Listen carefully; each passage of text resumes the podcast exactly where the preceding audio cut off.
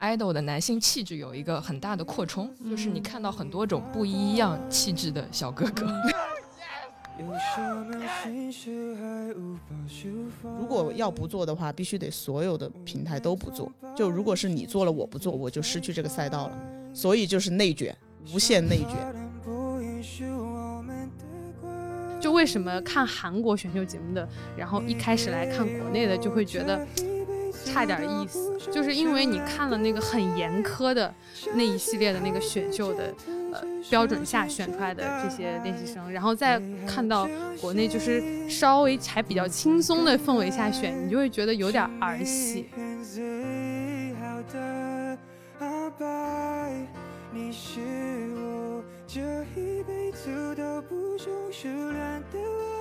大家好，欢迎来到不上不下的第十一期节目，我是阿沈，我是小二。呃，我们今天打算来聊一下，就是偶像节目的发展和困境，因为刚好也是最近一两周，就是青跟创又开始新一季的播出了。所以我们今天请来了一个资深韩流粉丝小赵。大家好，我是小赵。嗯，我就说到了资深韩流粉丝，我其实有一点心虚。我觉得我的这个资深只能是从时间上跨度上来讲，因为确实是从韩国韩流进入中国之后，差不多就开始追，从二代团的时候，然后一直追到现在，也韩剧，然后韩国的音乐，韩国的 idol。各种都一直在关注，但我其实不属于那种很疯狂的打头啊，或者是就是做数据啊，或者是拉票啊，就是那样的粉丝，就算是一个比较嗯，就是还比较冷静的一个粉丝。对，然后我的这个职业背景呢，就是之前是跟小二是。同行，然后也算是咱们仨都是一个公司的，对对对，同事，对，以前也是算是做过有做节目的经验，但呃，现在是在做电视剧，算是一个嗯菜鸟责编吧，对，对，现在电电没有电视剧资深大佬，没有，最近播的那个叫啥《锦心似玉》。就是你你审的剧本，哎，不是，就是有参与有参与，对对，不能说。最近我在看那个剧，一听小赵就是有备而来的，他是我们节目录那么多期第一次自己带笔记过来的人，现在在我面前有一堆我们打印出来的提纲，他有自己很厚一本笔记本。不是是这样的，因为我作为你们节目前期的这个粉丝和听众，因为我我在听的时候，我就觉得哇，好好专业啊！我觉得如果。有一天要找我去的话，我都不知道自己要讲什么。然后这次终于邀请到了我，然后又给我看到这次的设备又有升级，我真的非常惶恐，就是唯恐自己讲的话配不上你们的装备。真的，这次设备真的升级太多了，我自己都很紧张。对我们这里可能要提一下，这次我们三个人都录用上了专业的录音设备，所以。这里呢要 Q 一下我们的 sponsor，感谢一下，就是 Inner Chapter，它是，这是这是一家位于上海的文化洞察和品牌战略公司，对，其实也就是我的公司，谢谢我的老板们。我现在才知道你公司叫 Inner Chapter，我之前都不知道。啊，来了好多次了都不知道，对对对，这个叫什么？每次都在这里录，然后并不知道这个公司叫什么名字。嗯。好的，那我们要不进入正题？嗯，好。呃，主要是最近我们更新的频率有点低，主要是因为作为一个专业分析综艺节目的播客，最近没有太多好看的综艺节目可以跟大家去聊。但是这一次呢，因为青和创同时播出了，所以我们就觉得好像不聊也。不太好，然后聊的东西我们也梳理了一下，就是主要是这一次播的呢，它同时播出，其实整个微博上的话题还是炒得挺热的，也有一些人在讨论，就关于就是中国这个一零一系已经做到第四季了，它还能做出什么新的东西？有有很多就是一些批评吧，但也有一些新的观点，所以我们想就这两个节目。出发来看一下整个中国，就是说它的选秀节目到现在已经变成一个纯，好像是纯秀粉在玩，或者是纯偶像圈为流量这种这种行业里面，我们还有什么可以值得去发现的一些问题？对，我们可以先聊一聊，大家就是因为这两天因为要。要讲这个话题嘛，大家应该也都把这几集的内容都看了，就这一季的清和创，我们可以先聊一下，就是看今年这个轻和创，大家有什么第一时间的观感？来，小赵老师，嗯，你先来。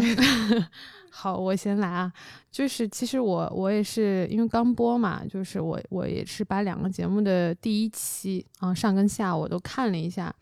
就是我自己呃觉得那创的话，其实它嗯呃它的这个就是呃舞美啊，或者说这个。设计上面的东西还这一季就还挺有辨识度的，它是用那种就是像素模块，对对对，像那种超级玛丽那种游戏风，就还挺，呃，就是在两个节目里面，它这块让我记忆度蛮深的，对。然后，呃，但是从从赛制上，它好像也是有了一些变化，就是现在是，呃，没有很直接的，就是给每一个成员分班，但它是有一个撑腰值，然后让选手跟这个导师一起，对吧？嗯。然后，呃，然后还有一个让我印象很深的创是，这次有很多很厉害的国外的大神，就就这些国外的大神，甚至给我留下印象就是，呃。超过了就是国内的那些选手，就是让我觉得，嗯，好像啊实力很强的，好像都是一些国外的啊，就是就是中国的这些呃小小哥哥小弟弟们，就是倒是没有比较少的有给我留下印象的。但是看青你的时候，就会觉得说好像嗯呃不会有这样的一个观感。就我觉得青你里面整体选手的实力好像还不错。我会我会有一个这样的这，因为就是可能是创里面国外选手的光环有点太高了，嗯，然后让我没有记记住几个国内的，但青你就还不错，让我觉得好像选手跟导师也好，他都是还是在一个传统的这个，尤其是就比较偏韩国的那种，呃，这个选秀就是练习生的选秀的这种，就就导师也是都是嗯很专业的这个领域的人。就李宇春啊，然后呃潘玮柏，对潘玮柏，然后李荣浩，对 Lisa，嗯，对，就嗯，在他们各自的领域也都是比较厉害的人，然后嗯，选手也是，这是我整个两两个节目第一期看下来的一个感受。嗯，我我可以补充一下，我也觉得就是创今年的那种天花板式的人物很多，真是反正满神仙打架，但是。呃，水平中间跟差的学生也有很多，就是整个对比有点太强烈了。世界的参差，对对对对对，啊，真的是世界的参差。对对对，但是轻呢，就是你会感觉选手平均值都差不多，然后没有那么那么好，也没有那么差，然后就你会，呃，我我至少我体会到节目组的用心。我会觉得轻，还是说想让我们看一个养成感那种感觉的？大家起点并没有那么高，但是我们可以看他接下来怎么变化。但是对创的这种太参差不齐呢，就让我有点失去对这个节目后面未来的那个呃期待了。就是为什么要把那么差的人跟那么好的人放在一个节目里 PK？然后就是你现在基本上就从选手的那些实力，你也直接可以挑出那十一个最厉害的人了。嗯，对。这是，而且感觉后面的怎么养也养不到他们的那个 对对对水平。嗯，这是我一个补充。然后我还有另外一个感觉呢，其实今我我我我往年都是看爱奇艺这边的比较多，创看比较少的。但今年看了创之后，其实带给我的新鲜感还是蛮强的。嗯嗯。然后这个新鲜感，我觉得一方面是那些。天花板选手整个实力就是很好，还有一方面，我觉得这些今年腾讯引进了呃，好像二十三个外籍选手吧，这些二十三个外籍选手有日本、泰国、俄罗斯这种的，我觉得对整体呃这种 idol 的男性气质有一个很大的扩充，就是你看到很多种不一样气质的小哥哥，你是。在在在省南 内涵一些什么东西？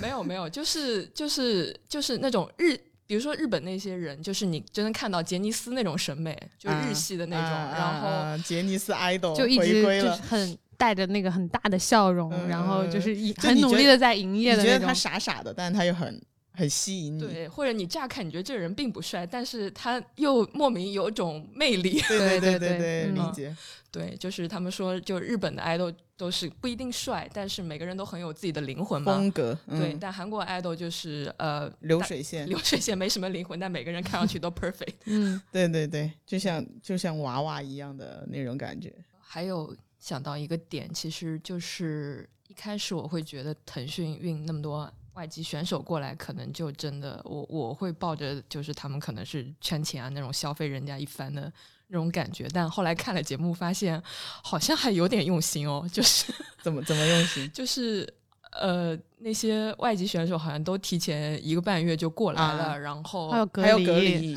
对，一个是要隔离，而而且感觉就他们都真的很认真的学习了中文，练了中文歌这些。对，就是我我觉得有看到节目组有一点用心，以及选手自己好像也真的 有点像。就是就是我们中国的观众对用心这个的要求真的很低，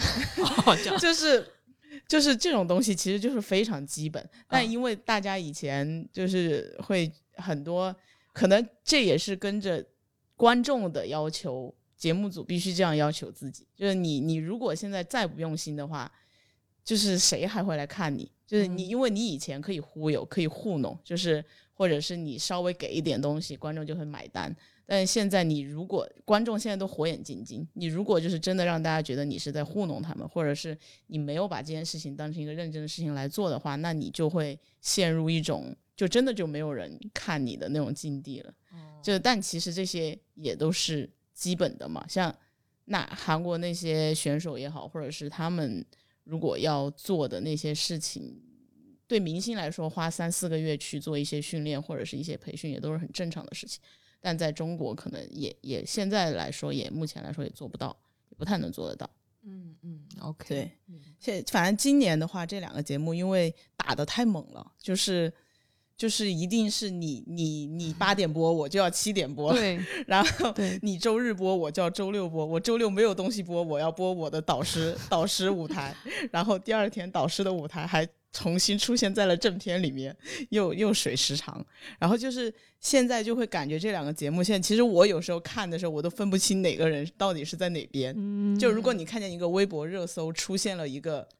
男你不认识的男的的名字，然后你就会想，这个人到底是在创还是在还是在清？对，就就今年，因为确实是去年腾讯吃了很大的亏，是因为。爱奇艺播的早，是正好在疫情很严重的时候，所以他们的亲就是就是虞书欣那一季有非常大的爆发力。结果硬糖出来的时候，他们就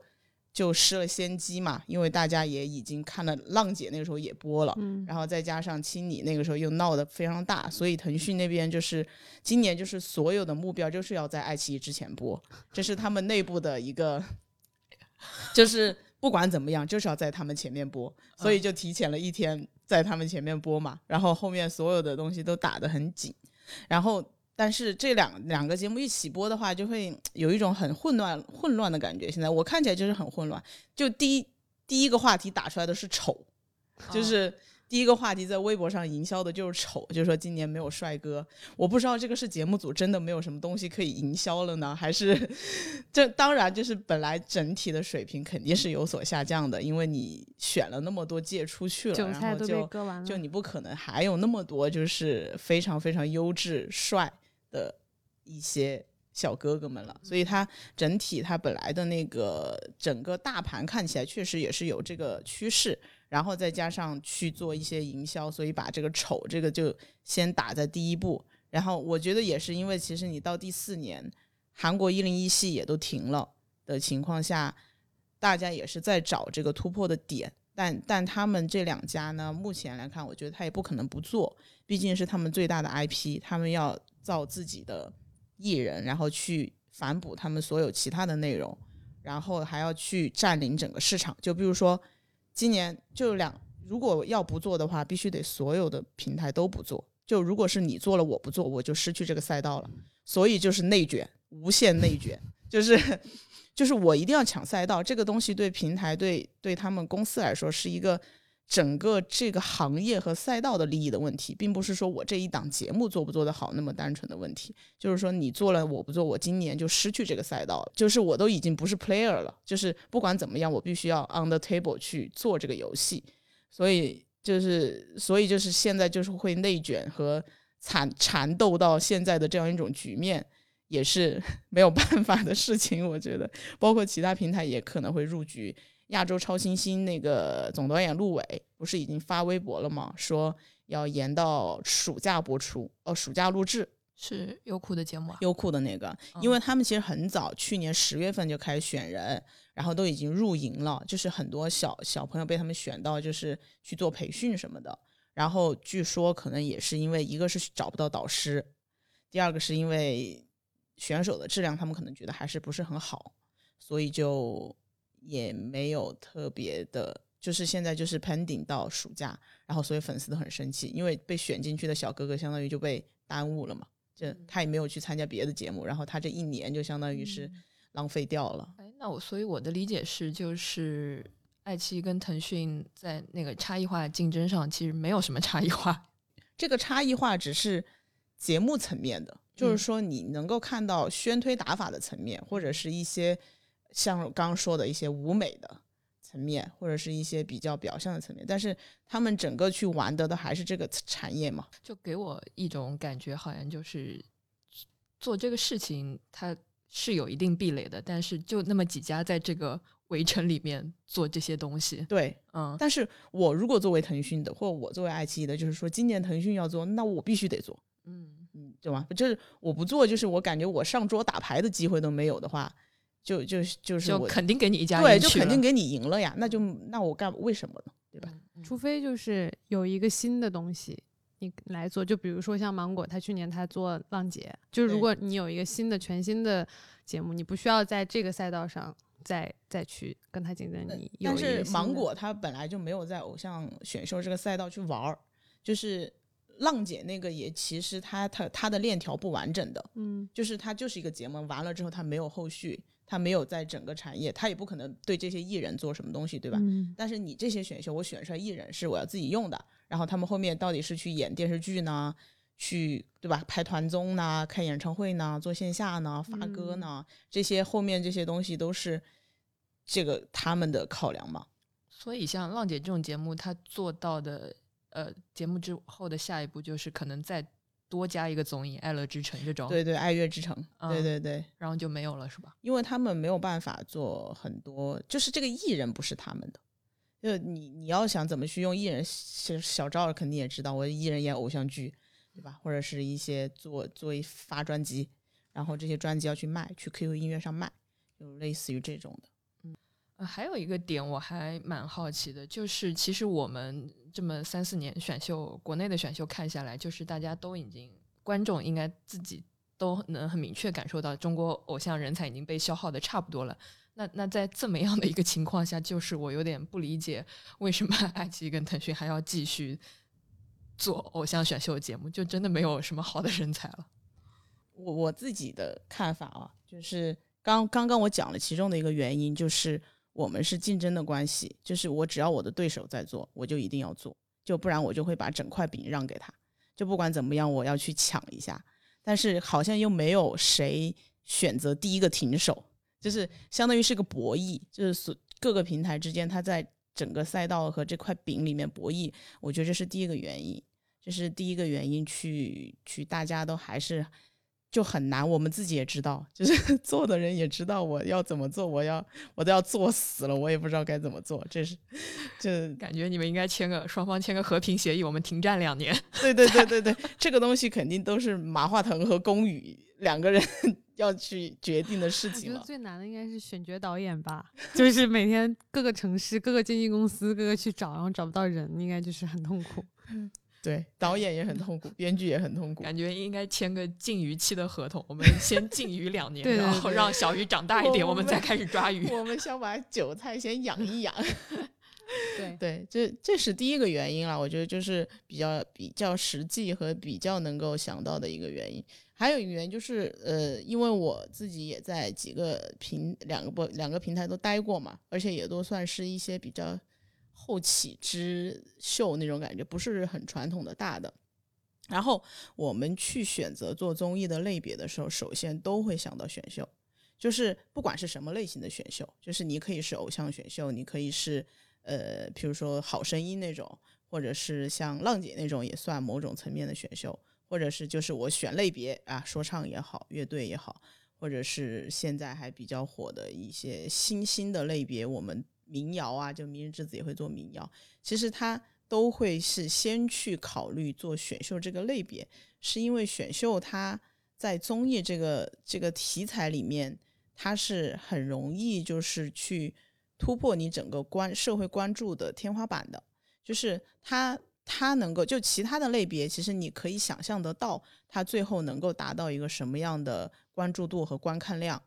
但是选秀这个东西它是可以突破你的想象的。就是你，你如果一个选秀做得特别好的时候，你是整个是一个全民的话题，因为它会让每个人都卷入进去。我我从那么多人当中，我总能找到自己投射的那个人，或者是我喜欢的那个人，因为它是一个很大量的一个群体嘛。然后再加上一些综艺的一些技巧和编剧的一些手法，其实是很容易突出每个人的一些特点和人设。然后，那你每就观对观众来说，我是很容易找到我想要共情的一些一些人，就这个东西就是一个共情和投射。所以，就是对综艺来说，选秀永远都是一个呃第一考虑的一个品类。还有就是它变现的方式也会比较多，就我可以去投票，然后我可以对商务来说，它也有很多很多种可以盈利的模式，比起其他的一些。一些比较固定的类型，因为选秀的玩法也会很多嘛，就是我可以选四十个人一起，我可以选一百个人一起，我也可以像超级女声那样，所有人都在。就它的整个玩法和它能够达到的那种社会共情力，还是比其他的品类都多很多的。我是刚刚听小二讲的时候，会有一个呃感受，就是嗯，像他说的，就是。每年都在做这种节目，但是就是还是会有观观众看。我的一个感想就是说，大家是不是就是每每个人心中就始终还是对这种呃需要有一个可以投射崇拜、投射这种呃的的一个对象，就是嗯，可能以往在历历呃过去。在历史上，在或者别的社会里，你是对一个神的一个崇拜或者什么，但是在现在这个社会，你是通过制造一个个这种新的新的是呢，新的神。对对对对对。最近几年有一个比较强的感受是，就是自从这种 idol 选秀出来了之后，就是哪怕在现实生活中，大家也都很容易就是化身。成自己有粉丝粉丝体质那种感觉，饭圈化是吗？对对对，现在中国真的所有东西都饭圈化啊啊的感觉是吗？呃，倒也没有所有东西，但是你会饭圈化这个现象扩散到很多别的本来跟饭圈一点关系都没有的领域。对对对，啊是，包括什么呃学术圈呀，就是有很。任何一个圈子都会出现很多你的所谓男神女神这种对对对对东西的感觉，嗯，全民偶像化了。所以其实我我我突然想到一个点，就是因为就是像中国市场这么大，然后这个观众群体这么多的情况下，那我们只有就是会也不说只有，就是说只能通过选秀节目，然后来获得你呃就是。来追追星啊，或者是追偶像这样的体验，但其实就比如说，呃，就我们的经纪公司们，他们虽然也都在培养自己的练习生啊什么的，但是他们很难，就是说，就是通过公司培养，然后公司推他们出道，然后成团的这种方式。但这其实，呃，就是跟韩国相比，韩国他呃推新人，他的主流方式还是由公司。培养，然后推他的选秀。你虽然说像 Produce 一零一，它也有四四季，然后推了四个团出来，但是这也都是限定团，就是都是有时间期限的嘛。那像韩国那么多的男团、女团，绝大部分还是通过传统的就是公司培养、公司来推、来来包装，就是然后给韩国的这些呃嗯观众和这个追星的。呃少少男少女提供了很多他们可以去追的这些 idol。那其实中国就是我觉得就就是有一个叫叫什么叫呃狼多肉少。就就就，我觉得可以这样来看看一下，因为我们是有很多现在的经纪公司，也每年都在越来越多的去挖挖他们的这个练习生啊，就是挖新人出来。他，但是他们现在对于他们来说，推的方式还是送他们去参加选秀节目，就是让节目去培养他们的训练生，而不是公司去去包装，然后通过呃像类似韩国这样的公司，李飞。啊，就就很少嘛，就 最最成功的就只有李飞了吧？你说，我昨天看到一个视频，就是就是众多粉丝接他是吧？粉丝机场 接唯独李飞，就你，我当时真的就感觉哇，大家真的是就是谁都可以当成 偶像来崇拜。哎，好像就他，就他们公司是感觉是自己推出来的，还有谁吗？还有月华吗？就是不参，你是说不参加呃偶像选秀，然后对对对，他自己推出来的。你看时代少年团现在也很火呀，也是他们自己一步一步运营出来的嘛。对，其实就是说，就是按照我们这样的市场规模还有人口基数来讲的话，应该空间还有很大。对，就是现在大家只把这个关注或者说把所有的力量都放在了选秀节目里面来推人，然后并且那这些推出来的团体。啊，就是其实大家更多的是关注整个在节目播的这个过程中，很关注他们，然后包括你去拉票啊，然后每天关注啊。当他们真正成团了之后，那是就是还留下来的去继续当他们粉丝的人又有多少？就我觉得这个其实嗯也是一个问题，就是因为这可能也跟这些团体他们从节目中出道之后，然后走的路也有关。你就像。之前的 nine percent 呀，然后像啊硬糖少女啊的 nine 啊，那可能包括 nine percent，它应该也是爱奇艺呃，就是推出来这样一个团之后，因为每个人都分属各个不同的公司，然后应该也是当时也是有很多很多的问题没谈好，导致对导致这个团。在在还在期间，就是没合体过，对，就 就只在你只在一些广告里面看到他们。那其实对于粉丝来说，其实还是挺挺挺难受的一件事儿。对，这就是运营的问题，还有就是我们整个产业比较乱。现在，我我其实之前在第二就清理第二季的时候看 The Nine 的时候，就是那个。青春有你二的时候看的很真情实感嘛，嗯，然后就对那个团寄予厚望，因为我觉得他们那个团配置真的很好，嗯，就是从 vocal 到 dancer 到门面到 rapper，然后到他们整体，他们整体又是非常现在非常非常流行的那种 girl crush 的风格，所以其实他们在国外也还挺火的。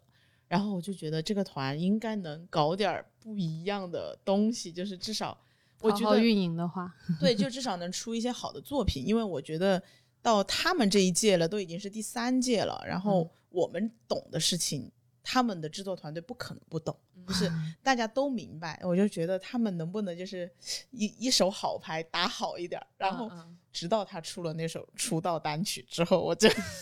出道单曲是什么我都不记得了，什么斯芬克斯那个什么东西的哇，我就整个人就。OK，我觉得那个歌呢，就是作为还行，就是你你要把那个舞蹈编好了。其实我觉得他们那个舞蹈也还是有记忆感的，而且我对他们的 Cody 什么的，我觉得很满意。我觉得他们每次的造型也是妹妹们很争气了，身材脸蛋都很好看。那他只要造型就，他们每次去表演的造型都很好看的。其实，然后就是有一个问题，就是我们的舞台永远拍不好，所以你又要谈到。中国整个 对工业体系就是没办法，他们跳的再好，我这个舞台我的收音给不到，或者是我的摄像师给不到，我我那个明明是应该给全景，我要看起舞的时候给我乱给，然后我整个头晕的要死，就是那个你看那个什么拼多多还是什么的那个晚会的时候。我整个人都疯掉了，我说能不能给我看一个好看一点的镜头，就没有。然后我就觉得，那这样东西我怎么去感受他的作品？我怎么去感受他的舞台？就就没有办法。那你像韩国的打歌舞台，虽然他们走通告的时候，他们在打歌的时候，他们其实一首歌嘛，一天可能只有呃五分钟嘛，就是最后出来五分钟。但是所有的那些艺人，他们的行程都是从凌晨开始的，就是要一直在那边排练，要跟所有的摄像、所有的导播、灯光去一轮一轮一轮排练到晚上直播。就是你，所以他们每个人都说，他们打歌期间就非常的累。虽然你觉得他每天只表演了那一首歌，然后他每周还要去换整个呃造型，还要换换他整个的舞美，加一些东西。对对对，那这个东西他才能够出来，那个舞台你才会，因为我们的偶像产业是跟着韩国走的。韩国的偶像产业，它的作品它不是歌，它是一个综合体，它是歌曲。舞台包括直拍，包括妆容，包括服饰，还有它所有的周边的产品，这些东西是一套的。我都可以容忍你那个歌不好听，因为我可能不会去 M P 三或者是 Q Q 音乐上听，但是我需要你这个综合的作品给到我是好的，因为我们就是沿沿用的它那一套的东西。但这个跟中国跟韩国就用户的消费这些东西的媒介有关吗？就我会比较好奇，就是。韩国那种打歌舞台，大家传就是主流的，还是用电视的方式在观看那些东西吗？还是他他他肯定是在电视上播出，因为他都是各大电视台自己做的嘛。但是现在现在小朋友肯定都在 YouTube 看呀，或者是就跟我们在 B 站看，或者是在微博上看是一样的。因因为我会觉得，好像中国你现在去做个打歌舞台，你不如直接做个抖音短视频来的更加就是传播的。效果要好很多。那那是两套东西。短视频这个东西是我造你的性格，就是你私下的样子或者你幕后的东西。但是舞台就是他们最好，就是他们的作品，就是这个作品是包括所有的东西的。但是我们给不到好的舞台，嗯，那我就没有办法让观众看到他们的作品。就一个作品，它之所以是作品，它要一定有一定的完整度。但是如果是像抖音短视频啊或者什么的，它可能就是碎片的，或者是一些很魔性的，呃，就是很有记忆点的一个很短的地方的重复，那其实是可以作为他们宣传，就是作为对，就是物料或者说一部分，就是延伸。我觉得只能是延伸，就是你得有一个原始的作品放在这里之后，你在它的基础上去，你让大家。模仿也好，然后跟跳也好，跟唱也好，跟着一起玩也好，对。那那你们觉得中国的观众他有对这种消费一个非常高水准的舞台的这种需求吗？还是说，因为我会觉得这种需求可能只存在在那部分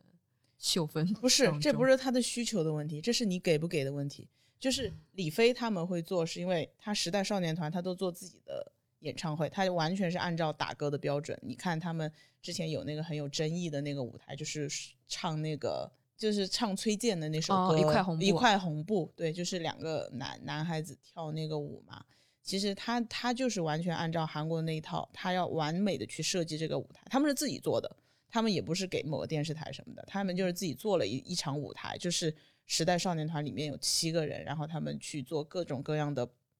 组组 CP 啊什么的，他其实就是在用这种方法，他一定要给到粉丝完美的舞台，然后这个舞台是可以让这个粉丝去传播的。就是我可以告诉你，你看我的 idol，他实力多好，他们他们不是什么什么，他们会唱歌，他们会跳舞，他们会做出这样的东西。这个我我觉得这个这个事情是他的产品的逻辑，就是不管观众需不需要，你都得不是观众他肯定需要，因为。你这个它是一个产品的几个部分，就比如你要打造一个东西，它的有各各种各样的产品嘛，我要去消费啊，你你不给我看，我当然不觉得我我需要，嗯，对，你要给我看到你这个东西是有多好嘛，然后我得看到你跟别的东西的不一样嘛，不然的话，那印堂少女也是那样，我就不知道，就 就是我就不知道为什么就是能奈最后搞成就是没有好的作品出来。就是火箭少女至少还有卡路里那首歌，是吧？那也那也不是一个好的例子哦，不是，就那个东西不是他们的作品。就是，哎呀，总的来说，我是觉得就是他们是没有作品的。其实我觉得蔡徐坤的《情人》是个很好的作品啊。我其实你说哪个舞台的时候，我就刚想说爱奇艺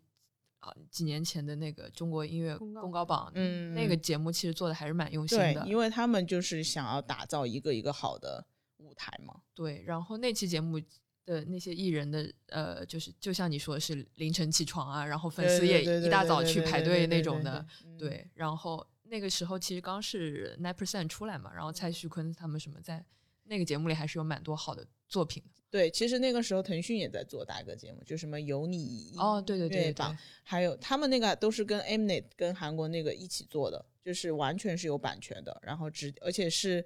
还拉了韩国的艺人过来的，好像，然后其实是想解决这个问题，就是所有的平台都想做打歌节目，因为他们也都知道，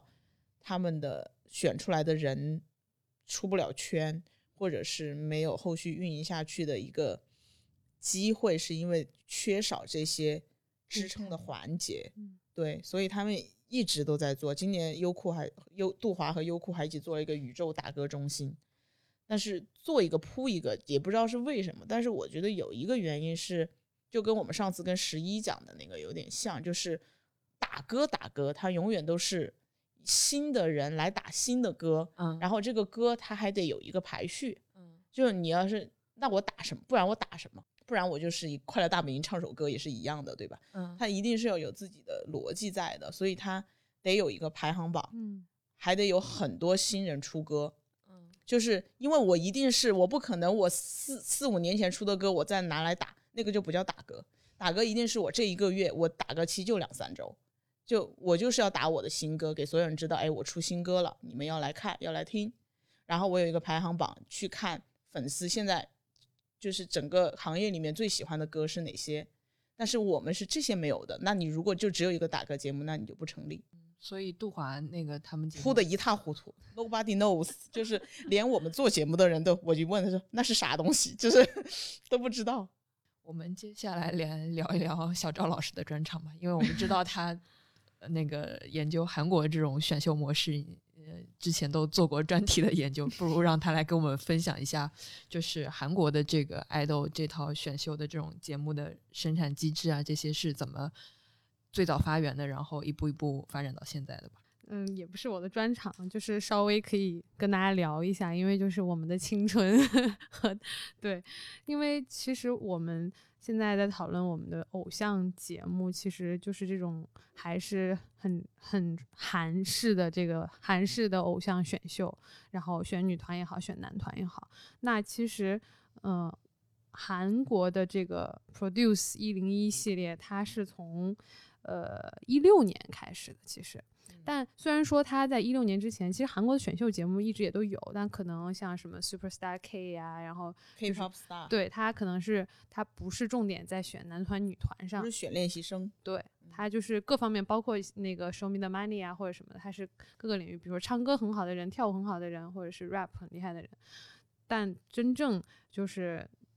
造成了一个这种国民现象级的，大家都来看。男团、男团、女团还是从 Produce 开始，而且这个也就是那个 Mnet 他们做的呃一个节目。然后他从那在其实一六年之前，那韩国这个 K-pop 这个韩流，它是从什么时候开始呢？其实可以追溯到最早那韩国的一代的男女团。那一代的男团就是九六年的时候 H.O.T 出道，那个时候那其实我其实没有。很 follow 一代男团的，就是我还是算比较年轻，对对对，上一代的事儿，对，但我也有稍微有知道，毕竟就是像神话啊、G.O.D 啊，他们甚至现在有有的时候还是活跃在韩国的，就是综艺界也好，对对对，像神话就甚至还不断的就还有开演唱会，然后甚至还出出作品，就是他们的粉丝应该就已经真的老大不小，可能孩子都还都蛮大的了，对，然后那像。一代的女团其实稍微呃可能相比稍微少一些，但是也有一个就呃叫有一个叫 S.E.S 的，我不知道你们有没有听过，但你但它里面有一个金柳珍，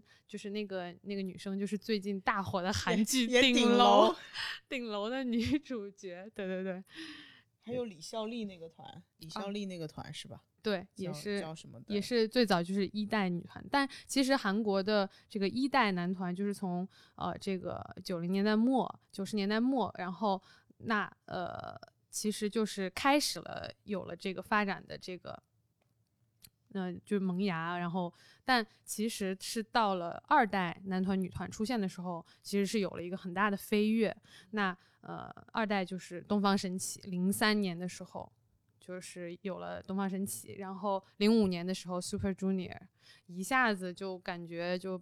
至少在呃整个呃亚洲，就东南亚。中国、韩国、日本整个亚洲市场来说，是已经影响力就是冲出韩国到了亚洲，但是可能还没有冲出亚洲，但是在整个亚洲内还是影响力很大的。是他们发展变化的这个就是二代，然后包括少女时代，就女团里面少女时代，然后包括其实 BigBang 也算是二代里面的了，但他们呃，那这个是 BigBang 是哪一年出道？零六零六年对，嗯。因为少女时代是零七年嘛，然后就等于说，你看，就是 S M，然后 Y G Y G，然后 J Y P，对，Wonder Girls 是 J Y P 的，就三大公司他们的这个地位的一个呃形成，基本上是在二代的这个时候。那其实二代之后，呃，一直到三代之前，这个中间，其实我在我看来啊，就是那个时候我我上高中啊，我觉得是一个韩团百花齐放的时候，因为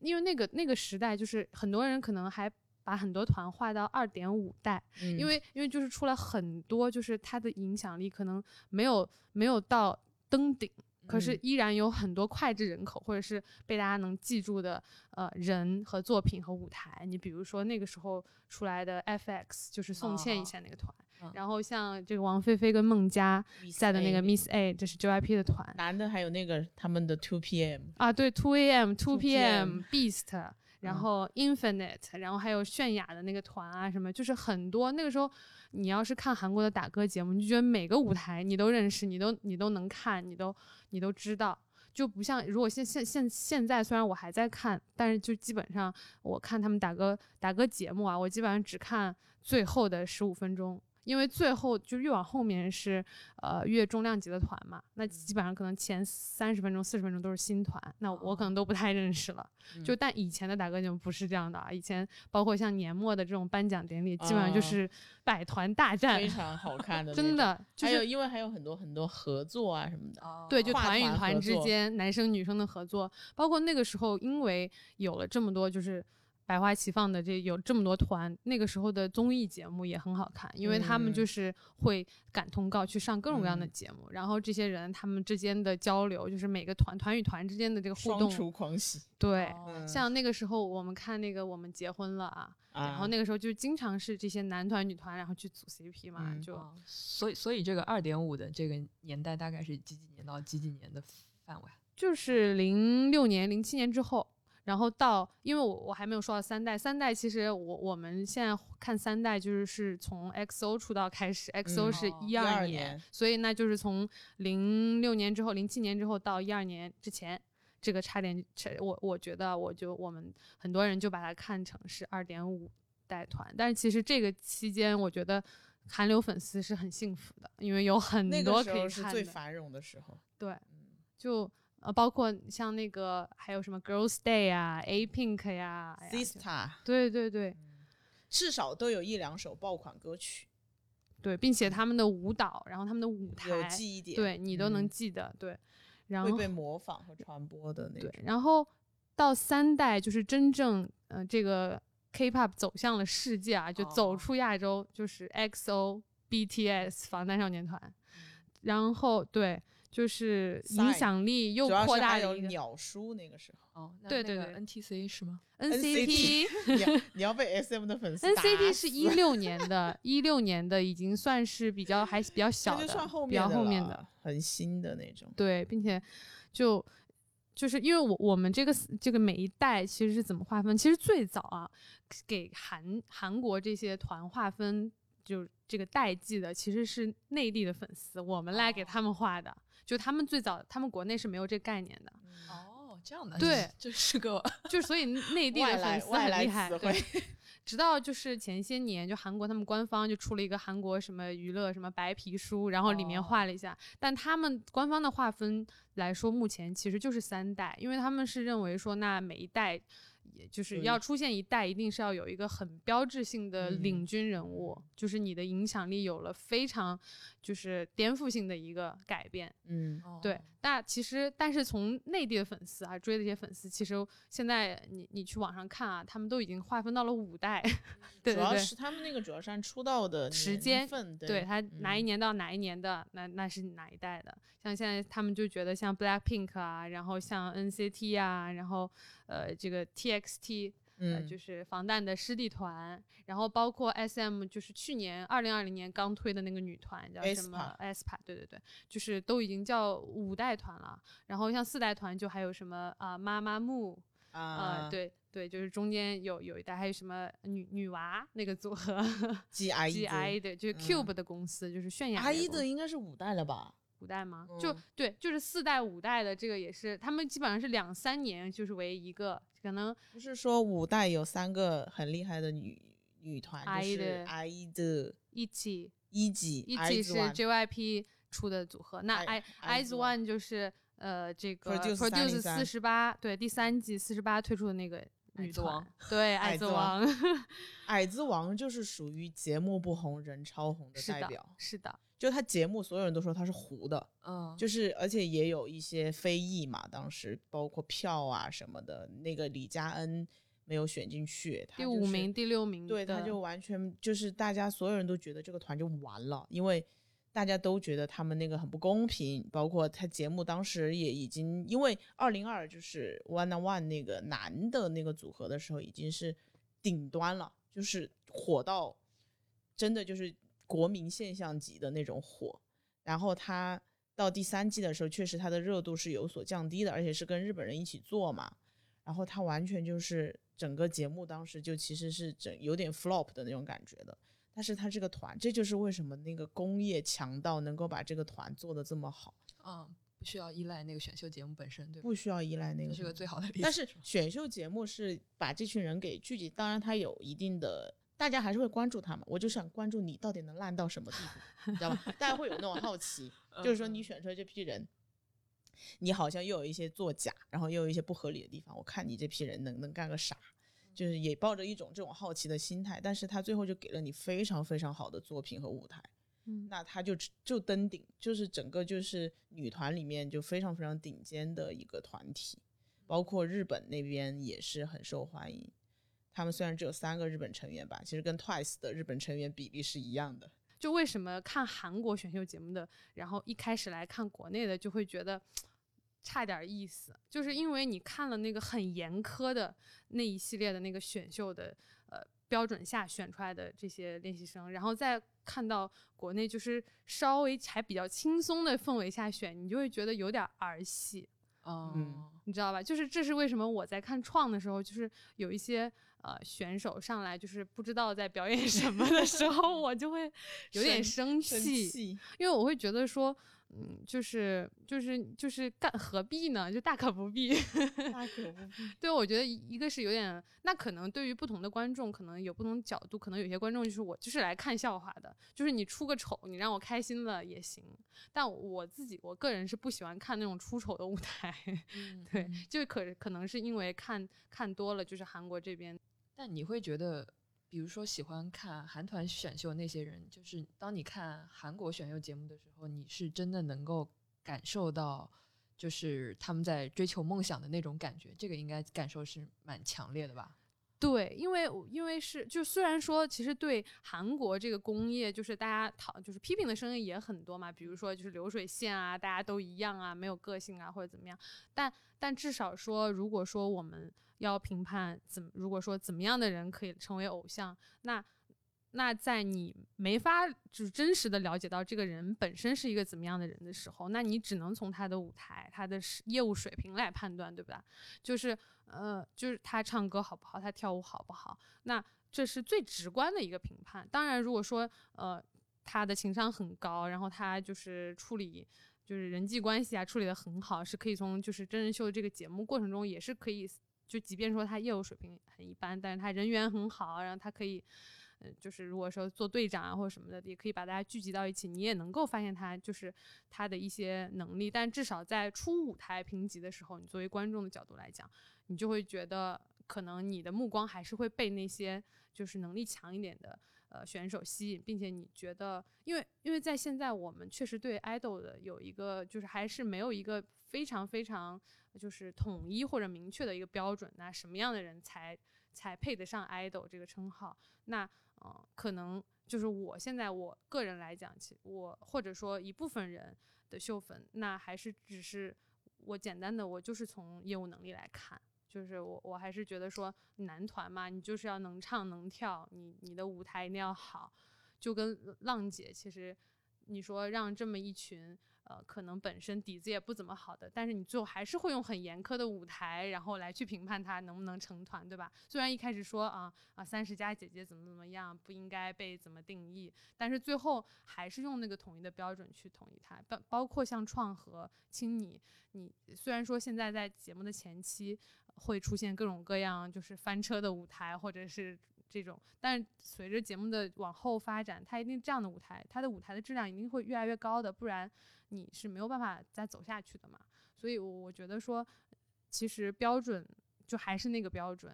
大家呃看韩团选秀，可能真的是在看追求梦想，但是中国观众看中国这些选秀，其实就是在看喜剧节目。对，是的，是的，欢乐喜剧人。就一部分人可能是真正的在看呃这个。能力上的东较量，还有一部分人在看，呃呃，这故事就是学员跟学员之间的，对，还有一部分人就是在看，就是在看笑话。嗯嗯，对，这个我我我是觉得，就是其实说到青跟创的观众啊，我我我自己的一个观察，我是就这么几年下来，我会觉得就是这两个节目的那个核心受众是有一点不一样的，就是轻的那些。观众啊，就是我发现网上有好一批秀分，他是只看轻的，只看淘系选秀的。就比如说今年创出来，然后那个网上很多帖子在讨论，我就看下面很多人回复说，那个我习惯淘系选秀那种，然后就说接受不了青这种东西。所以我会觉得说青有一部分很最核心的这种呃秀分呢，它是 秀分。对，还是比较严苛的，对吧？就是我觉得他们呃是最。就是像最原教主旨意一样的，他首先是最认可韩系那种一零一模式的，对，然后对，因为我们呃其实青是最 follow 韩系的那个模式的嘛，他自己做的调整也很少，也是这几年下来，他这套模式每年都还是 work 的，然后他就继续做下去了。但创可能觉得，就是每他每年都在调整，而且调整的步伐很大，然后就让让大家也挺一头雾水那种感觉的。就反正像我朋友里，我觉得他们，我我朋友，我感觉呃，有有有那么一小群，就是所谓呃比较原教主旨意最只喜欢淘系选秀的人，因为我觉得他们看的，虽然他们也注重业务能力，但是他们最核心想看的，其实还是选手跟选手之间的情感磕 CP 啊那种什么的。对，然后你看今年青的一个一个小的变化。也不大不小吧，就是说，就是，呃，学主题曲是。一个小哥哥加一个小哥哥组队，两个人选对。然后这些淘系秀分，其实最喜欢看的，就头几集最喜欢看的一个部分，其实就是一百个学员刚进来选座位那种，那那趴是对他们来讲非常重要的。嗯，因为那趴就是你是真的能够看到选手跟选手之间的 chemistry 啊，吸相互吸引啊，然后或者一些很小的举动，大家能在后期解读出非常非常多的。故事来，对对对，然后像创的观众呢，我觉得是像我朋友里很大一部分，就是他不追星也不追那个，但是就是创变得就是创是就是整个 general public 讨论比较多的那种节目，就比较国国民性这种会比较多一点，他们可能就单纯的微博上热搜消费一下看一下那种感觉，所以他们。不在意你这个节目赛制或者怎么样，然后不会在意选手跟选手之间有没有什么故事啊或者怎么样，然后也不会太在意，呃，就是选手，呃，他们不会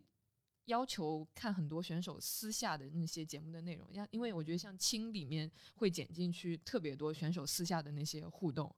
甚至就是其实讲一个，就是当年看那个《偶像练习生》的时候，当时放完的时候，就是我身边那那一群淘气秀分，大家就是就真因为太喜欢 Nine Percent 了，就当时就大家就有一个梦想，就是说我们这四五个人每个人筹款二十万，大家集资一百万，把爱奇艺的那些当时他们在大厂的原素材，我们一起去买下来，有没有这个可能性？大家很严肃的讨论过。你们真有钱，我只能说，就是他们爱到就可以愿意出这个钱。妈呀，一人出二十万，那真的是